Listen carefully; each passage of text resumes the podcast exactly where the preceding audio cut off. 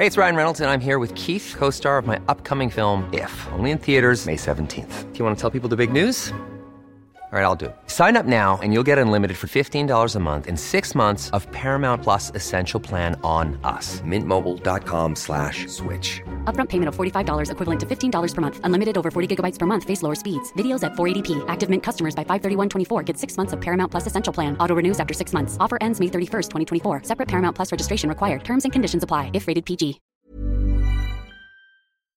Heraldo Radio 98.5 FM, una estación de Heraldo Media Group, transmitiendo desde Avenida Insurgente Sur 1271, Torre Carrachi, con 100.000 watts de potencia radiada.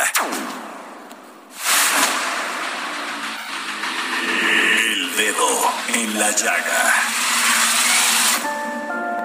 Había una vez un mundo en el que nadie creía. País de historias inexplicables. Una nación con personajes asombrosos. Santo Tomás tenía razón. Hay que ver para creer.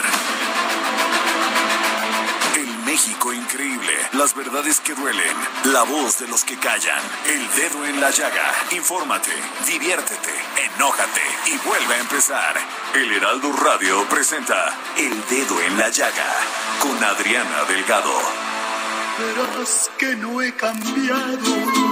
Estoy enamorado, tal vez igual que ayer. Quizá te comentaron que a solas me miraron llorando tu querer. Y no me da vergüenza que aún con la experiencia que la vida me dio, a tu amor yo me aferro y aunque ya no lo tengo. tardes, muy buenas tardes. Así iniciamos este dedo en la llaga, escuchando a don Vicente Fernández que nos están reportando que sigue grave, pero estable, que se encuentra en el hospital de Guadalajara en un hospital en Guadalajara y que pues permanece en unidad de terapia intensiva. Esperamos su pronta recuperación y todos los días aquí en el dedo en la llaga vamos a poner una canción de don Vicente Fernández, esta que se llama ¿De qué manera te olvido? Que bueno, quien no ha amado profundamente no solamente a una pareja, sino a sus seres queridos y que por desgracia se tienen que ir. Yo se la dedico a mi hermana Alicia, donde quiera que se encuentre.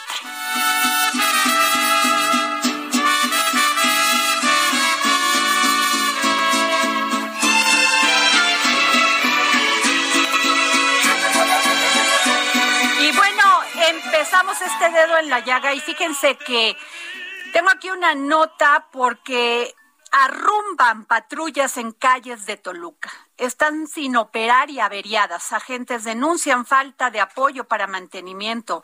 Los vehículos ocupan espacios en al menos tres colonias de la capital mexiquense. En el abandono es como se han quedado desde hace tiempo varias patrullas en las calles de Toluca. Vecinos de diversas colonias en la capital mexiquense denunciaron que tiene meses que las patrullas de la Dirección General de Seguridad Pública de Toluca fueron abandonadas, así como me escucha usted, abandonadas en la calle como si fuera un desagüe, desa, ay, si estuvieran es deshuesadero. Entonces, pues ahí, este, ¿qué les puedo decir? A ver, a las autoridades de la Dirección General de Seguridad Pública, y este y al gobierno de Juan Rodolfo Sánchez Gómez que desde 2019 arrendó 400 patrullas y 80 motopatrullas con un costo de 522 millones de pesos que eran de los propios recursos del ayuntamiento, pues bueno, ese dinero ahí está en la calle en este deshuesadero. Y otra nota muy importante, un grupo delictivo muy peligroso con zona de operación principalmente en las colonias de Atlampa y Santa María de la Ribera pertenecientes a la alcaldía de la Cuauhtémoc, así como en los límites de la alcaldía Azcapotzalco, entre sus principales actividades delictivas se destaca el robo a casa habitación y de vehículos, así como la compra de venta y distribución de droga. También destacan por estar relacionados con diversos homicidios de integrantes de grupos antagónicos, convirtiéndolos en un grupo delictivo extremadamente violento, siendo los responsables de la violencia generada en la alcaldía Cuauhtémoc, aquí en la Ciudad de México. Y ayer en el municipio de Pachuca Soto, Estado de Hidalgo, elementos de la Secretaría de Seguridad Ciudadana de la Ciudad de México dieron cumplimiento a la orden de aprehensión en contra de José Benjamín García Jaramillo, el Benjas, por el delito de feminicidio de tres mujeres. Porque este grupo que les estaba comentando anteriormente, pues también este señor que es una fichita, pues también es el líder, no solamente este por feminicidio, fíjense que ya es grave, sino también por robo a casa habitación, robo a vehículos. Una gran acción por parte de la Secretaría que encabeza Omar García Harfuch. Y bueno, nos vamos a, a decirles que acabo de ver en la televisión, aquí en el Heraldo Televisión, que hay un grupo de manifestantes en la alcaldía Cuauhtémoc, ahí donde está la estela de luz, diciendo que no se pongan vacuna, sí, que están en contra de las vacunas, que están en contra del uso de cubrebocas y de las medidas de higiene. O sea, híjole, ¿qué les puedo decir? Es que es inimaginable qué parte, ¿por qué no llevan a todas esas personas que están en este momento ahí en un camioncito y los llevan a un hospital para que entiendan que a lo mejor a ellos no se les ha muerto un ser querido o alguien se les ha enfermado de gravedad por esta, por esta pandemia, por este virus. Ojalá lo puedan entender y no hagan el ridículo. Sí, eviten, porque estos señores ahí en Reforma y Lieja no están usando cubrebocas. dense así de ladito, una vueltecita, porque para que vean que hay personas insensibles y responsables. Y nos vamos a un tema muy importante porque tengo en la línea a Marta Delgado, subsecretaria para Asuntos Multilaterales y Derechos Humanos de la Secretaría de Relaciones Exteriores.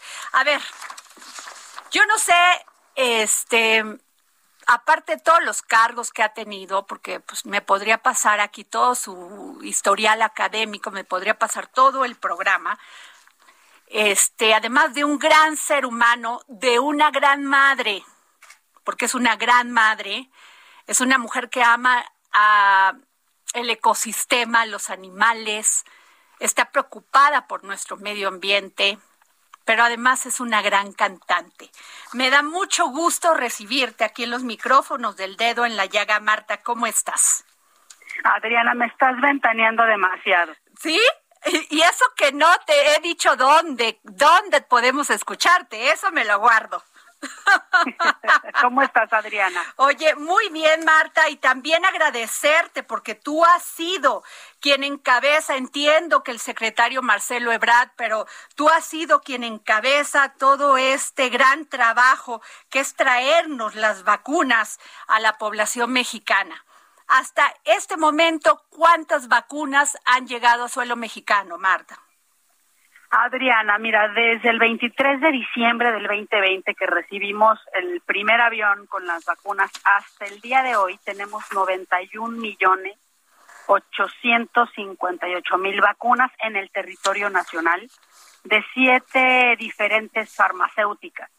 Entonces, de siete diferentes contratos, diría yo, más que farmacéuticas, siete diferentes contratos y bueno, esto eh, nos pone entre los primeros 10 países del mundo que tenemos más dosis aplicadas en la población y el segundo país con más dosis aplicadas en América Latina. Pues sí, sin duda alguna ha sido un gran esfuerzo. Se dice fácil, Marta Delgado, pero no lo es.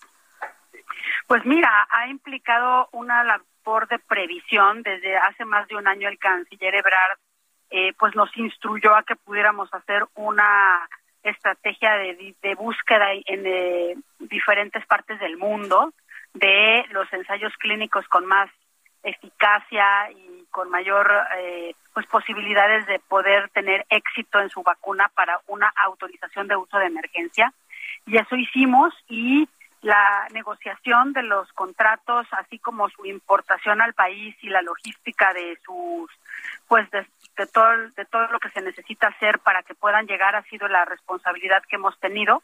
Eh, una vez en el territorio nacional, estas vacunas, bueno, ya son eh, custodiadas y aplicadas por la Secretaría de Salud y creo que ha avanzado el programa de, vacunación a un ritmo importante, considerando que México pues, es un país grande, ¿no? 128 millones de habitantes.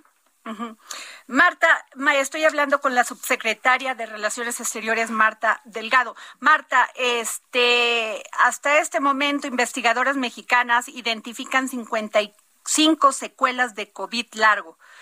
Eh, estas vacunas, Marta, que se han puesto eh, cancinos de una sola dosis, Johnson Johnson también, este, mucha gente, muchas personas nos preguntamos si van a seguir sirviendo o se van a, van a seguir eh, manteniendo ese esquema inmunoprotector.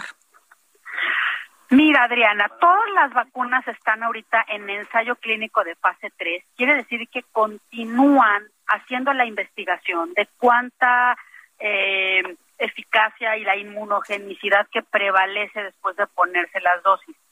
Es muy probable que después de la, las vacunas de una vayan a necesitar un refuerzo. Las vacunas de dos también es probable que necesiten una tercera dosis o un refuerzo, pero esto no se puede ver más que con el tiempo, cuánto, cuánto, eh, el cuerpo cuánto tiempo tiene eh, de producción de estos este pues anticuerpos. Y también de células T que pueden ayudar a que eh, las vacunas tengan una protección. Es muy difícil que una vacuna logre detener la infección, pero sí logra pues evitar que la enfermedad en primer lugar y todas las vacunas han podido demostrar que pueden evitar la hospitalización y por supuesto la muerte de las personas si contraen COVID. Entonces esa es la relevancia que tiene la vacunación en el mundo, que seguramente va a ser un tema recurrente también en el año 2022. Van a, van a ya establecerse los resultados de las investigaciones para saber si van a necesitarse estos refuerzos. Este Marta Delgado, eh, entonces se prevé una tercer, una tercera dosis.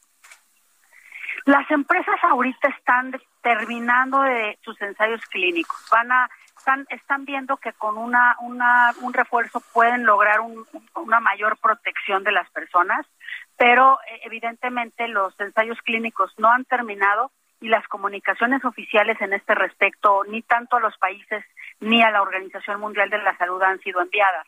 Todavía es un tema en investigación. Marta, te vimos en Nuevo León donde presentaste una la dirección, esta nueva dirección general de impulso económico de la Subsecretaría para Asuntos Multilaterales y Derechos Humanos de la Secretaría de Relaciones Exteriores. Sí, Adriana, viajé a Nuevo León invitada por el COMSE de allá y ahorita estoy en Laredo, en Estados Unidos, porque va a tomar posesión el director del COMSE de Laredo. Eh, y este, la intención de esta nueva dirección que está a mi cargo y que dirige el maestro Casillas es tomar las funciones que tenía Pro México antes de promoción económica en el exterior y pues nos venimos a lanzar realmente un proyecto muy importante y a colaborar con el gobierno de Estados Unidos, el consulado de Laredo, el uh, CBP aquí en Laredo y el gobierno de Nuevo León y de Tamaulipas para agilizar también las exportaciones de uh, de todo de todos los productos agro eh, pecuarios desde México hacia los Estados Unidos. Qué interesante. Hay con el Tratado de Libre Comercio nuevo, el TEMEC, una oportunidad muy grande que con un artículo especial para agilización de los procesos eh, que se pudo negociar, incorporar en el TEMEC. Y estas son las primeras acciones en favor de una, eh, pues, agilidad, yo diría, eh, en Estados Unidos tienen todo automatizado, son procesos más sencillos para la exportación y la importación, pero también es un gobierno muy estricto. Y están trabajando, esta es la primera vez que se trabaja realmente en inspecciones conjuntas aduanales. se van a hacer junto con Estados Unidos y Canadá en, un, en, el, en la misma inspección van las dos autoridades y hacen la inspección de la importación. Claro que tienen que tener protocolos homologados, tienen que tener los convenios y tiene que haber toda una cadena de frío apta para que no pierdan tampoco valor de anaquel los productos que se exportan hacia Estados Unidos. Todo eso es, la agenda que tengo, querida Adriana, y estamos muy contentos pues de tomar esta responsabilidad en la Secretaría de Relaciones Exteriores. Sí, sobre todo esto que es la promoción económica internacional y la atracción, atracción de inversión y este misiones y ferias comerciales porque estábamos medio mal en ese tema este Marta. Yo entiendo lo de la pandemia pero qué interesante que se vaya a promover México. Pues sí la verdad es que hay mucha voluntad tanto de las autoridades este aduanales de las autoridades de CBP en Estados Unidos y también un una gran un gran trabajo que no es de ahorita que tiene ya muchos años de la negociación que se hizo del TEMEC y de los empresarios del COMSE eh, en todo el país, pero en particular en Nuevo León. Ok, pues muchas gracias, Marta Delgado, subsecretaria para Asuntos Multilaterales y Derechos Humanos de la Secretaría de Relaciones Exteriores. Te agradecemos que nos hayas tomado la, la llamada para el dedo en la llaga. Sabemos que estás muy, estás en con una agenda apretada. Muchas gracias. Muchas gracias a ti por la oportunidad, Adriana. Les mando un saludo a ti y a tu auditorio. Gracias. Pues bueno, ¿qué les cuento? Que este, fíjense, esta nota que le estaba dando yo a, Marta, que investigadoras mexicanas identificaron 55 secuelas a largo plazo del COVID. Su estudio publicado en una revista de ciencias dio sobre los efectos duraderos de la enfermedad que mantiene en vilo al mundo entero. Y este, una de estas pues consecuencias eh, halló que el 80% de los pacientes infectados con SARS-CoV-2 desarrollaron uno más síntomas a largo plazo, como la fatiga, un 58%, dolor de cabeza, 44%, trastorno de atención, 27%, caída de cabello, eh, disnea o falta de aire, aunque en menor medida persistieron malestares como la tos, un 19%, y náuseas, 16%. Lo más preocupante es que un pequeño porcentaje presentó complicaciones graves como fibrosis pulmonar, 5%, miocarditis, 1%, y reducción de capacidad pulmonar, pulmonar un 10%. ¿Ya ven? ¿Por qué les digo que nos tenemos que cuidar?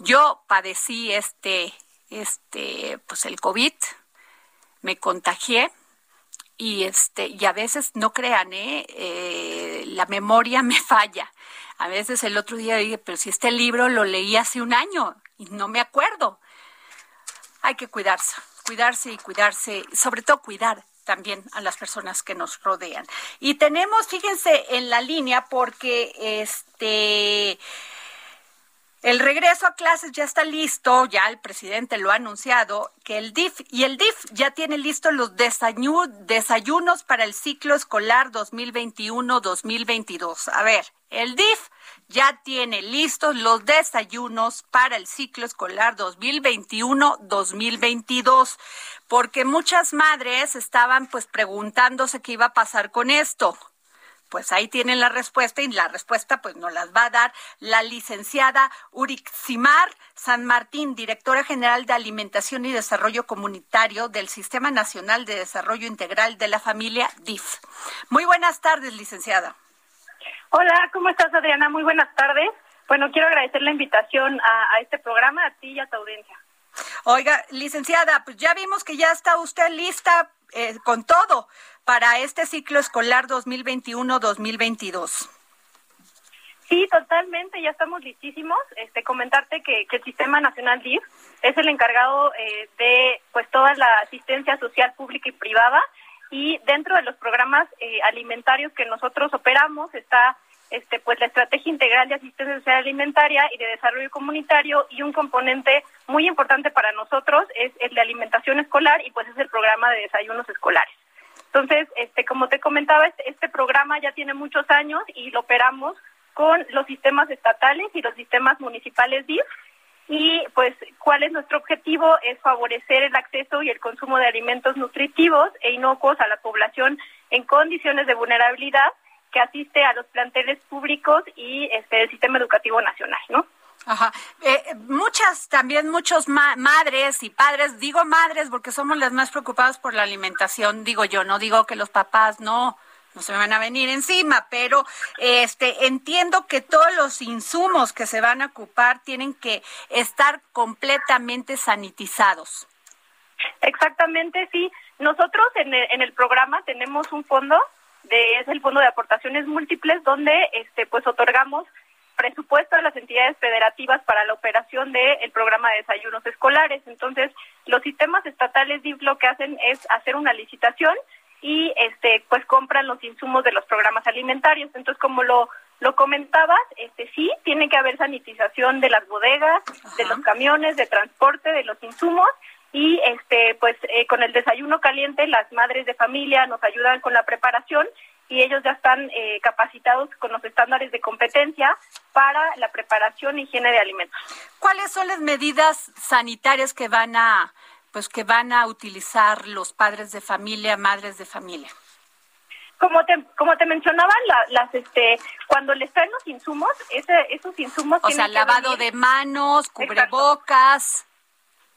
Sí, exacto, lavado de manos al ingreso, cubrebocas y este tiene que haber pues toda la sanitización de las superficies en las cocinas escolares. Tenemos cerca de 40 mil cocinas escolares.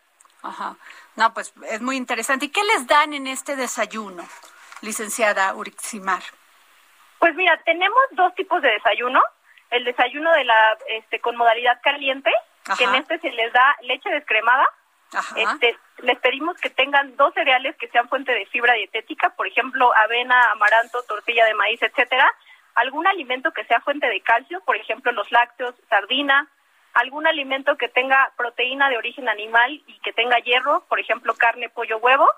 Y al menos dos variedades de leguminosas, como pueden ser frijoles, lentejas, habas y verduras, sobre todo las verdes, por el tema de los antioxidantes, que pueden ser espinacas, acelga, zanahoria, chayote, calabacitas. Entonces, por ejemplo, un ejemplo de desayuno caliente puede ser huevo con este, espinacas y frijoles y su leche descremada, por ejemplo. Y, aparte una porción de fruta fresca o verdura. Oh, muy bien. ¿Y el desayuno frío? ¿También hay un desayuno frío? Exacto. En, en, las localidades que son muy, muy lejanas, este tenemos el tema del de desayuno frío y aquí está compuesto por eh, leche descremada, que son 250 mililitros, eh, también una barra de cereal integral, que tiene que ser eh, de amaranto, por ejemplo, avena, trigo, linaza, no puede contener, este, por ejemplo, ni sal ni azúcar, y este una fruta fresca y también queremos, bueno, le este, tienen un paquetito de oleaginosas, es decir, por ejemplo, cacahuates con fruta deshidratada. ¿A cuántos niños se contempla que va a llegar estos desayunos escolares?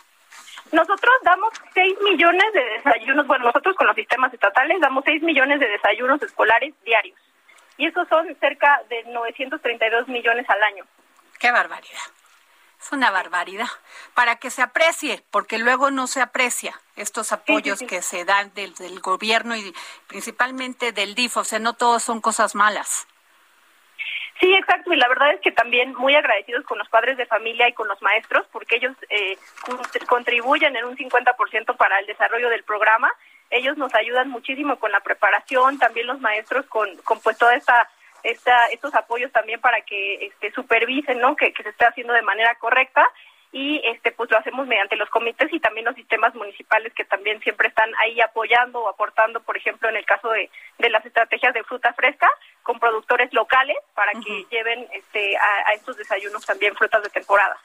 Muy bien, pues yo le agradezco, eh, licenciada Auriximar San Martín, directora general de Alimentación y Desarrollo Comunitario del Sistema Nacional de Desarrollo Integral de la Familia DIF, que nos haya tomado la llamada, porque yo creo que es muy importante para los, para las madres y padres de familia que conozcan esta información y que se van a seguir dando estos desayunos, que como usted dice al año vienen siendo 932 millones de desayunos.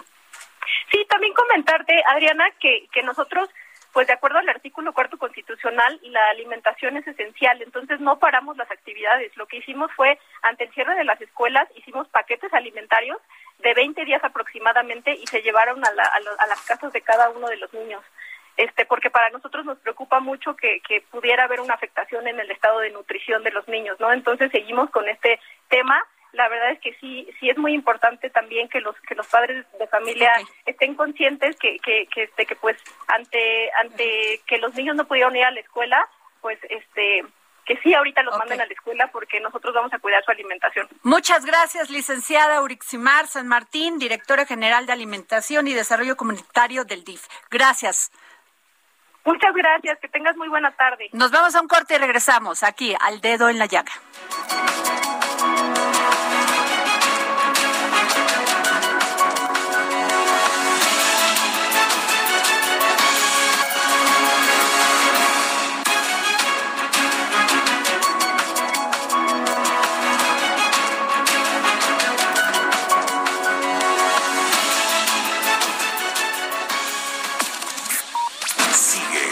Adriana Delgado en su cuenta de Twitter, arroba Adri Delgado Ruiz. Además, te invitamos a enviar tus opiniones y comentarios en texto o por mensaje de audio a través de WhatsApp al 55 2544 3334. Y si quieres escuchar El Dedo en la Llaga de El Heraldo Radio, en cualquier momento y donde quiera que te encuentres, descarga el podcast disponible en Spotify y iTunes. Heraldo Radio. La HCL se comparte, se ve y ahora también se escucha.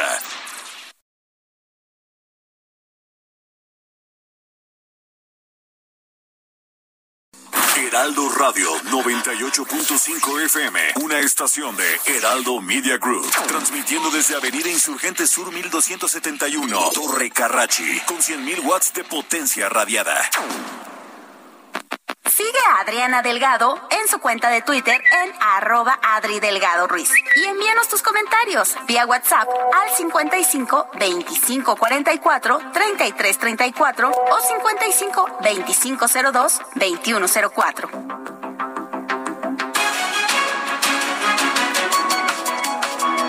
Aquí al dedo en la llaga. Yo soy Adriana Delgado Ruiz. Me puedes seguir en Twitter por arroba Adri Delgado Ruiz. Y me cae muy bien. Él me cae muy bien porque es un hombre valiente, dice las cosas como son y además es un gran académico el doctor John Ackerman, director del Programa Universitario de Estudios sobre la Democracia, Justicia y Sociedad de la UNAM. Y hace unos meses, el, profesor, o dos meses, más o menos, o tres meses, nos presentó aquí que se eh, habían lanzado la UNAM una gran convocatoria para realizar una encuesta sobre precisamente cultura política y democracia. Y hoy nos va a presentar los resultados que se llevaron a cabo de esta encuesta. John Ackerman, ¿cómo estás? Hola Adriana, ¿cómo estás? Un enorme gusto, como siempre, conversar contigo. Gracias, querido John. Oye, John, este, eh, a ver, solo un 7% de los mexicanos, o como mexicanos, mexicanos, ¿cómo le ponemos? Es que le pusimos mexicanos, pero con neutralidad de género. Entonces ah, la O y la A la convertimos en X para que se incluyan a las mexicanas y los mexicanos. Ah, muy bien. ¿Tienen una mala relación con sus vecinos o no les conocen? Ajá. Híjole. A ver, el 70% de las de, de los y las mexicanas prefieren hacer sus compras en mercados locales para apoyar a los pequeños negocios. Totalmente lo suscribo.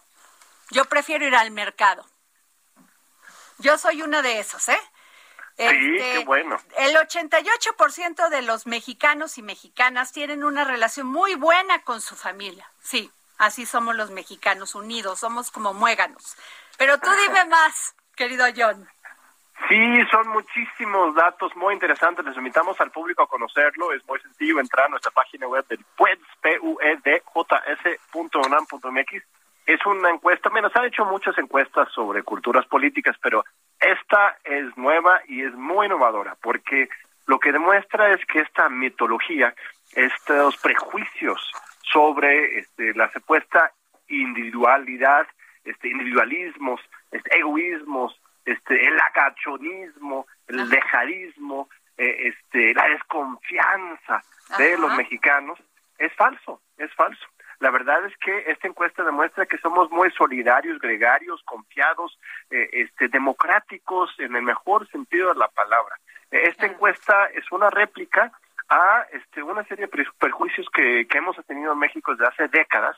Lo podría fechar quizás a partir de la publicación de este libro de Octavio Paz, del El laberinto de la soledad, en que nos presentan los mexicanos eh, este, de una, en un espejo totalmente Como egoístas, desarraigados, malinchistas, porque pues ahí todavía se usaba esa, ¿no? No, dice directamente que somos todos unos hijos de la malinche, totalmente, ya sabes qué, y este y es una utilización de nuestra historia, y nuestra cultura para este humillarnos a los mexicanos esa versión. Y esa visión este de, humillación ha sido en estas últimas décadas eh, este muy eh, este, atractivo para quienes hayan impulsado eh, este, lógicas neoliberales de privatización de este, supuesta competencia económica que realmente implica en ese sentido un empoderamiento de pues grandes empresas o grandes este oligarcas. Y este y lo que estamos viendo es que en realidad las personas, la cultura política mexicana, pues no es la como la que nos han querido presentar en esta manera egoísta, individualista y pasiva, sino en realidad lo que tenemos es un gran espíritu colectivo, colectivista, solidario, y esa es el que este más nos ayuda a ser democráticos.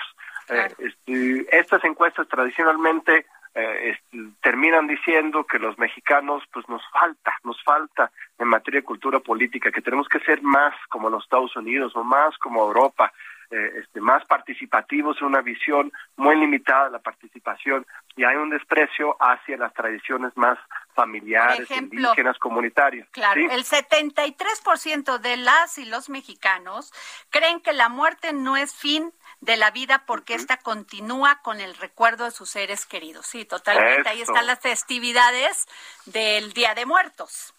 Así es, así es, una gran tradición que a pesar de que cada año se nos infiltra más el, el este Halloween, ¿no? Con su, su violencia y su susto y su miedo, eh, este, seguimos manteniendo estas tradiciones eh, de solidaridad, de recuerdo a los, a los muertos y de eh, ver una continuidad, ¿no? De las familias y las generaciones.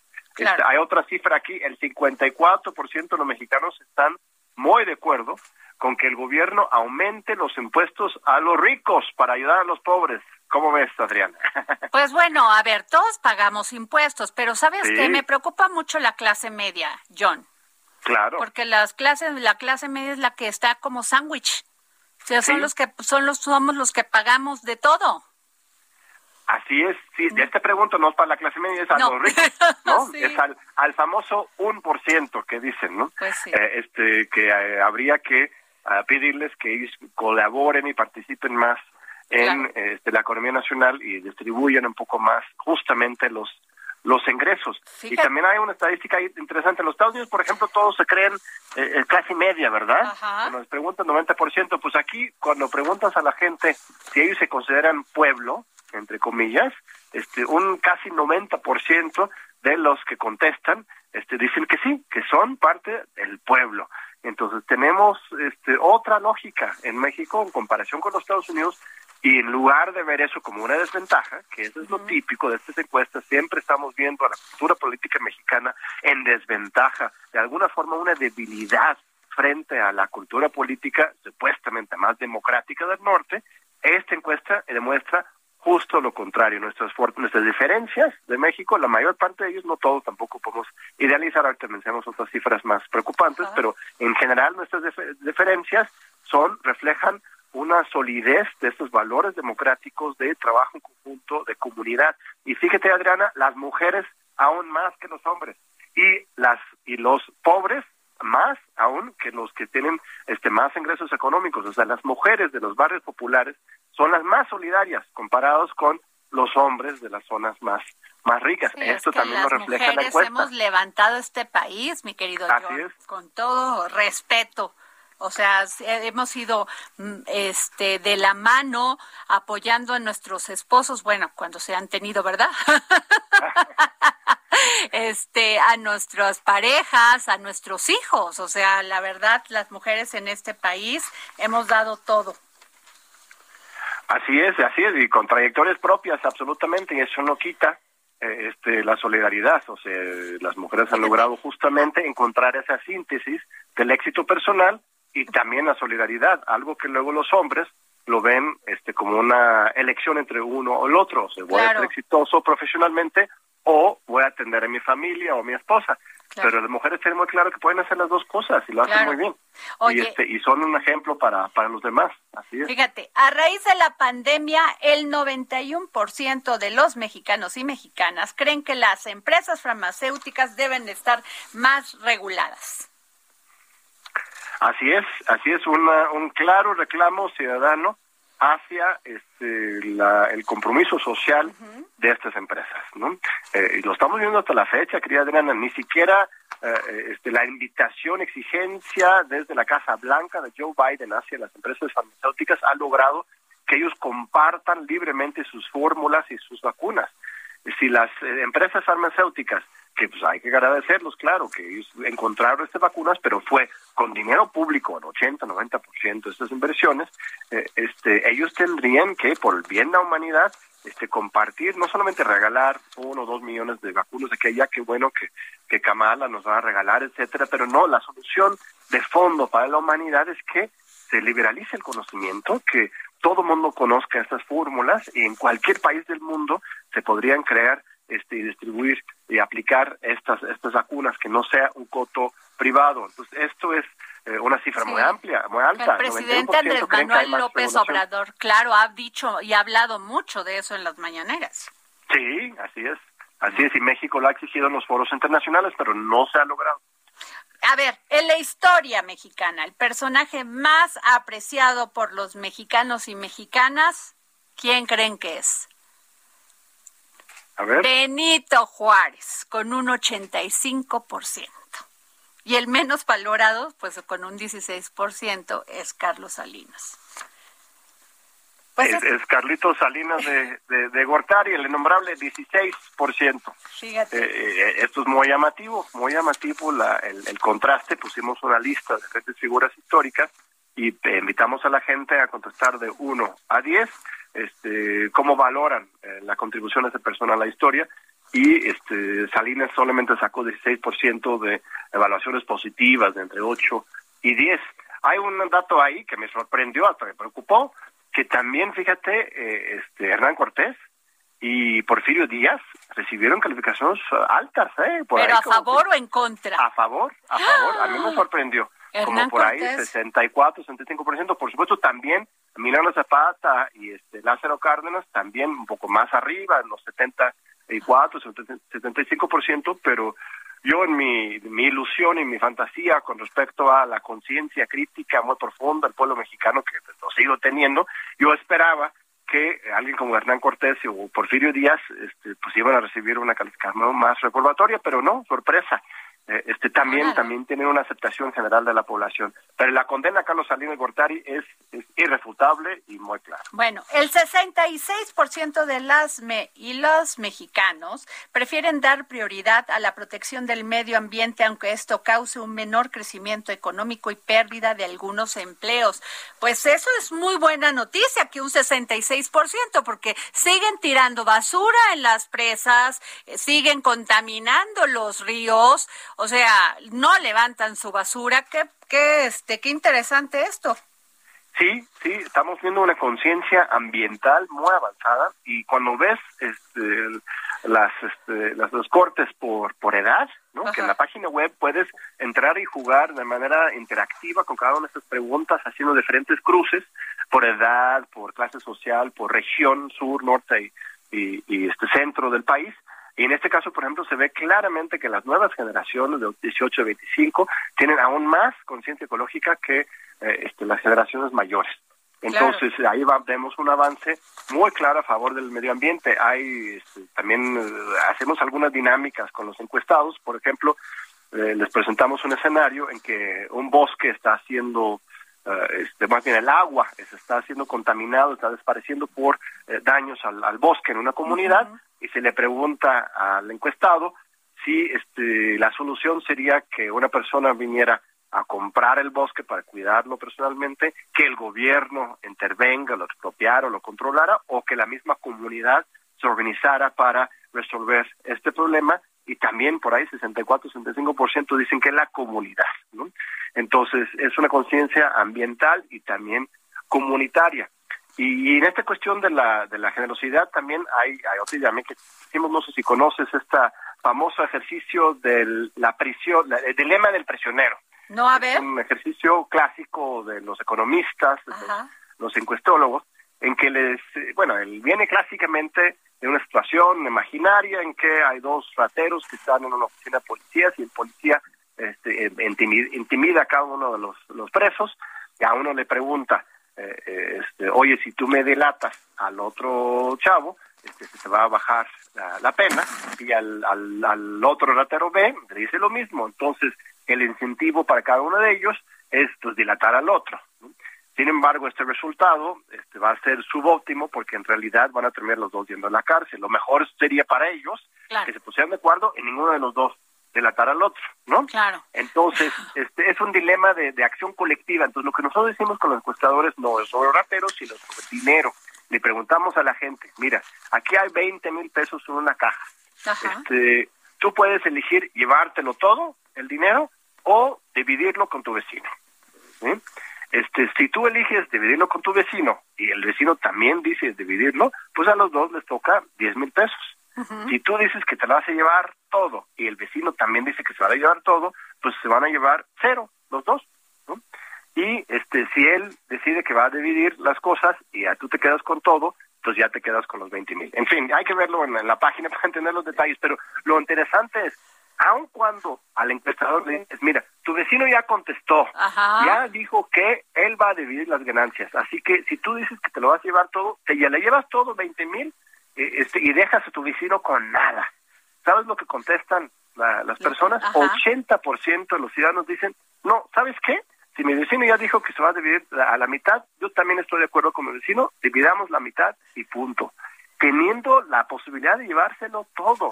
Sea, esto demuestra una solidaridad muy clara. Y los que más, insisto, de nuevo, dicen esta opción son las mujeres y sobre todo las mujeres de eh, este, menores ingresos. Entonces vemos, vemos este, un, un arraigo solidario muy fuerte. Oye, a ver, fíjate, este dato dijo, lo comparto totalmente, John. Una de cada tres mujeres aproximadamente sienten miedo a ser violentadas en sus propias casas. ¿Qué tal? Qué terrible situación de las mujeres, ¿no? Porque a más empoderamiento de las mujeres, John Ackerman, mayor violencia contra nosotras. Sí, y en el contexto de la pandemia, esto fue levantado, la encuesta en noviembre de 2020, este, lo estábamos procesando, hasta ahora lo presentamos ya en esta plataforma muy interactiva y divertida. Eh, este, en el contexto de la pandemia, todas las estadísticas demuestran que las mujeres han sufrido más. Que por un lado, pues sí, las familias se han acercado y sí, este puesto también confirma este sentido este, de cariño y cercanía de las familias, un 80% más dicen que este, llevan bien con sus familias, pero también está esta otra pandemia, la pandemia de la violencia contra las mujeres, y este dato de uno de cada tres sienten miedo de ser violentadas es qué terrible. Es fuertísimo. Qué terrible, John. John, ¿y cómo fue la metodología? Para las personas que nos están escuchando en este momento? Pues es una metodología muy sofisticada y absolutamente transparente. En la misma página web pueden bajar todos los documentos metodológicos. El levantamiento fue en todo el país. Eh, levantamos más de 2.000 o 2.070 encuestas presenciales en casa. Ah, fueron eh, presenciales en casa, no telefónicas. No, no, no, no. Esto fue estratificado y científicamente organizado en, en todo el país. Este, tuvimos el miedo de que dijimos a tener que cancelarlo por la pandemia, pero hubo un, hueco ahí en los semáforos en noviembre del año pasado y lo logramos hacer con todos los cuidados necesarios. Ningún encuestador se enfermó, ni mucho menos. Y este y se fue fue casa en casa y toda la muestra estratificada metodológicamente muy pulcra e incluso dividido por por regiones. Hay resultados diferentes para el sur, el centro y el norte del país. Pues fueron cuestionarios muy largos, de como 39 minutos, diálogos reales con los ciudadanos, en que se les invitaban a hacer este tipo de dinámicas, a responder a diferentes imágenes, por ejemplo, del, del, de un altar de muertos, en que realmente queríamos indagar a, profundidad en cómo cómo este, Oye, pues va a ser interesante. su cultura política. Ya se la ya se la mandaron al presidente Andrés Manuel López Obrador porque finalmente ahorita que viene toda esta pelea del paquete económico y este y de políticas públicas, pues va a ser interesante que tengan estos datos. Sí, por supuesto, ya, ya es de acceso público, le hemos circulado con todos los, los colegas y amigos de la universidad, del gobierno, y este y sí ojalá ojalá el presidente le eche un ojo porque la verdad es que son números muy esperanzadores. Y te confirman su propia apuesta lo que él menciona de manera muy muy seguida en, en la mañanera que este no hay que despreciar al pueblo mexicano. El pueblo es es sabio y, y, sabe muy bien lo que ha ocurrido en el pasado y tienen mucha conciencia sobre lo que está ocurriendo hoy. No, no metimos, este, nos metimos mucho en cuestiones electorales y preguntamos para quiénes habían votado en 2018, eh, este, pero no, no, no es una encuesta electoral, eh, este, pero aún así yo creo que está confirmando justamente este diagnóstico que tiene el observador con respecto a esta fortaleza y conciencia crítica del pueblo mexicano. Muchas gracias, doctor John Ackerman, director del Programa Universitario de Estudios sobre Democracia y este, Democracia, Justicia y Sociedad de la UNAM. Gracias, John, por, por este, tomarnos la llamada para el dedo en la llaga y darnos pues, el resultado de esta encuesta nacional de culturas políticas y democracia 2021.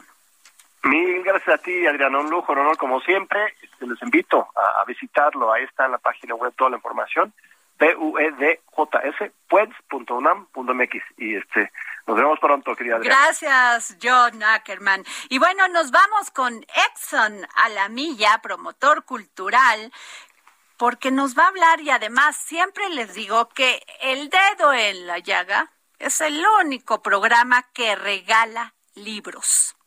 Y además no nada más es un día que se nos ocurre, ¿eh? O sea, ya tenemos una sección dedicada a Exxon a la milla, que realmente el aplauso para Exxon a la milla porque hace un gran esfuerzo por traernos cultura. Y la novela que nos va a hablar, de la novela que nos va a hablar es Corazón Despiadado, de la autora Seis Freer.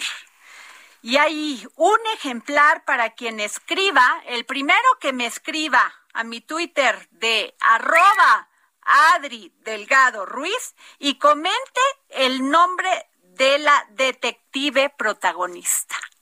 El primero. Ahí va. Vamos con Exxon. Libros, libros, libros, con Exxon a la mía.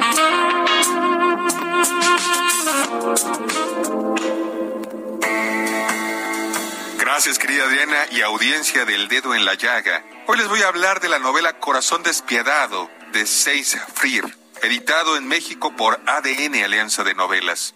En Londres tiene lugar un asesinato aparentemente inocuo. Naomi Lockhart, una chica australiana de 22 años, es encontrada muerta en un pequeño departamento en una zona conflictiva de la ciudad.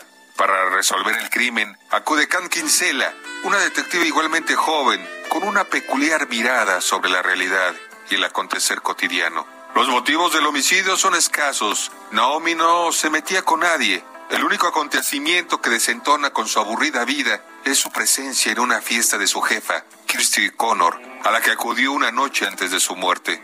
Las pistas apuntan a Joseph Maiden, el cuñado de Kirsty, un personaje megalómano, infiel y mentiroso, quien finge ser un empresario exitoso y un viajero consumado por el mundo, pero es apenas el encargado pobretón de un café en el centro de la ciudad.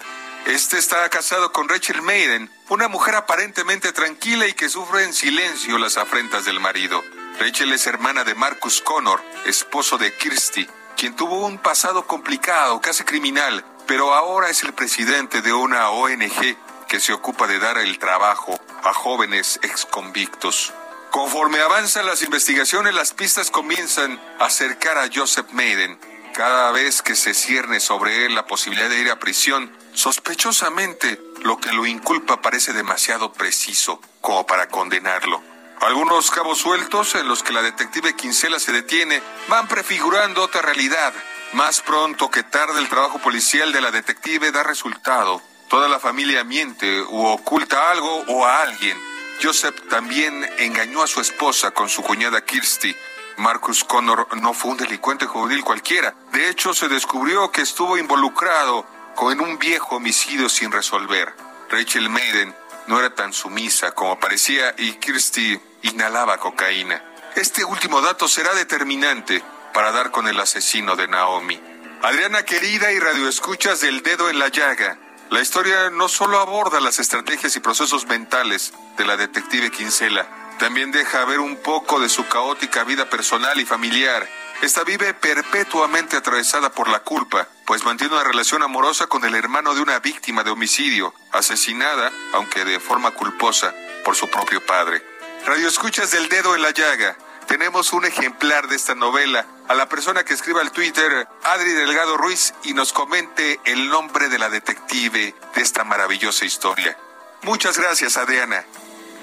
Muchas gracias, Edson Alamilla. Y muy rápido, porque nos queda muy poco tiempo, eh, eh, la Secretaría de Educación Pública anunció 10 acciones para el regreso a clases presenciales eh, el 30 de agosto del 2021. Uno, integración al comité participativo de la escuela. Dos, establecer un filtro de salud en casa, participar en los de la escuela y salón de clases, lavarse las manos con agua y jabón y gel antibacterial correcto uso de cubrebocas, mantener sana distancia, dar mayor uso a los espacios abiertos, eh, no habrá ceremonias ni reuniones, avisar inmediatamente de la presencia o sospecha de casos de COVID-19 y inscribirse al curso de apoyo socioemocional a salir de casa. Nos vemos mañana. El Heraldo Radio presentó El Dedo en la Llaga con Adriana Delgado. Heraldo Radio. La HCL se comparte, se ve y ahora también se escucha. Even when we're on a budget, we still deserve nice things. Quince is a place to scoop up stunning high-end goods for 50 to 80% less than similar brands. They have buttery soft cashmere sweaters starting at $50, luxurious Italian leather bags, and so much more. Plus, Quince only works with factories that use safe, ethical, and responsible manufacturing. Get the high-end goods you'll love without the high price tag with Quince. Go to quince.com slash style for free shipping and 365-day returns.